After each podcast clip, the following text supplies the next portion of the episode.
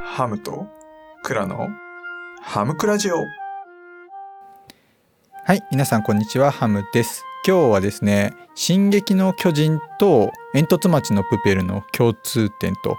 いうことについて、先日のですね、サピエンス全史の見解からちょっと共通点を探っていきたいという配信です。はい。まあ、これもですね、サピエンス全史を読んでいく中で気づいて、あ、確かにというふうに思ってですね、感じたことにはなるんですけれども、あの前回ですねそのサピエンス全史の解説の中でその人はですねホモ・サピエンスという人種でホモ・サピエンスは他のですねネアンデルタール人といった、まあ、そういったですね動物たちを駆逐して飼っていったと。でその理由がそのフィクションを作ることで、まあ、神とかですねそういったものを作って共有してで多くの人を束ねて相手を滅ぼしていったと、まあ、そういった話をさせていただきました。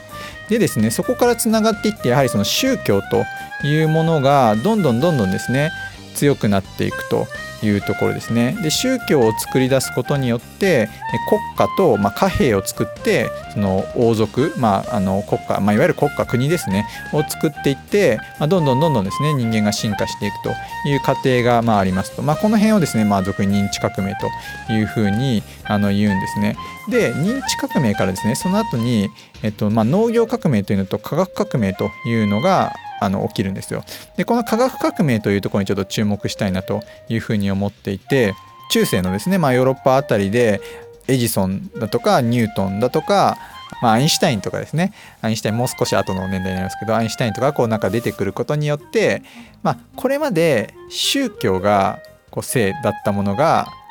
本当のもう理論的に科学的に正しいものというものをまあ知ってしまうというところなんですよね。で例えばその地動説天動説という話でこれまでは地球が全ての中心にあって地球の周りを太陽が回っていたというのが当たり前だというふうに信じられていてで神もそういうふうに言っていたんですよ。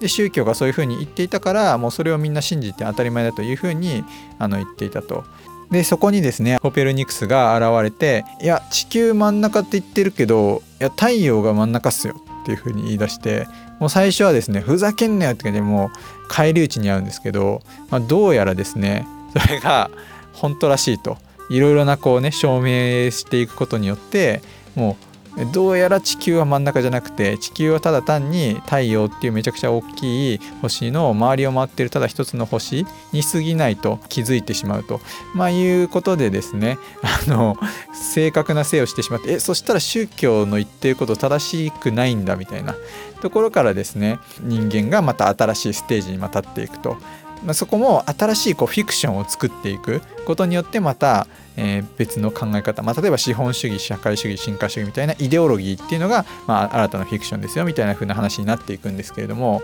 そこでですね改めて宗教みたいなもので人の思想をこう、まあ、コントロールするというか、まあ、それまでは知らなかったものなので、まあ、それが当たり前となっているといういい例がこの戻ってくるんですけれども煙突町のプペルと「えっと、進撃の巨人」両方とも言えることなのかなというふうに思うんですよね。はい、なんとなくこれでこうつながったかなというふうに思うんですけれどもまず煙突町のプペルに関してはこの煙に覆われた世界ということでこの煙がですね、まあ、世界を支配して、まあ、その煙の先っていうのはまあ何もないだろうというふうにみんなが思っていると。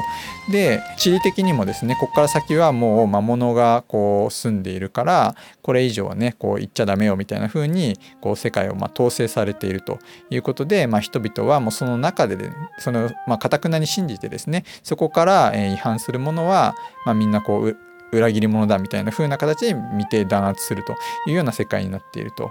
いうところですね。まあ、そこに対してまあ異議を申し立てるというか必ずそうじゃないっていうふうに信じた男がルビッチの父のブルーノだったという話なんですけれどもでそれ「進撃の巨人」もですねまたこれ近しい話でまあちょっと見たことない方はですねあのぜひちょっと見ていただければというふうに思うんですけれども、まあ、この巨人に支配されたこう壁の中に暮らしている人類ということでこの巨人がですねこう壁の外から襲ってくることで、まあ、それをなんとかこう撃退するために、まあ、あのメンバーが、えー立体起動装置のメンバーがまあいるといったような感じの世界の構成になっているんですけども、まあ、当然ですねその壁の外にはもう出られないしで外側にはもう何もないからこの壁の内側だけで生きようというふうにまあ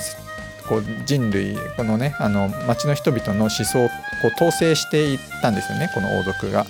まあ、なんですけれども、まあ、その壁の外の向こう側にですね何かあるんじゃないかということで、まあ、この主人公であるエレンですとか、まあ、ミカサとかアルミンみたいなこの調査兵団ですよねこのメンバーたちがだんだんだんだんこの謎をま解き明かしていくと、まいうような物語ですよね。まあ、これって両方ともですねこの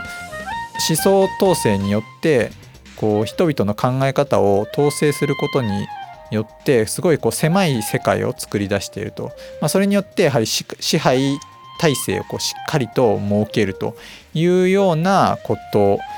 が共通してますねというのがまさにこの宗教によるこう思想統一がこの科学によって解明される過程となんかすごい似てるなというふうに思いましたというところですね。でこれってまあもしかしたらこう現代にも当てはまるんじゃないかなというふうに思っていて我々もやはりその共通の概念というのがやっぱりこれはしちゃダメよとかこういうことをしなさいみたいな考え方ってあるじゃないですか。でそれもサピエンス全史の著者からするともしかするとそれもフィクションかもしれないよと虚構かもしれないよというようなメッセージも飛ばされているんですよねなのである意味こう常識を疑うとか今あるものがそもそもないものとして考えてみるとかっていう考え方がこれからすごい重要になってくるかもしれないですし、まあ、そういう人たちが今後成功していくんじゃないかなというふうにもちょっと考えているので最後にちょっとそんな話もさせていただきましたというところです。はい、今日はですねサピエンス全史に見る虚構を作り出して人を支配するという話がアニメ「煙突町のプペル」や「進撃の巨人」と重なるものがあるという僕の考察についてお話しさせていただきました。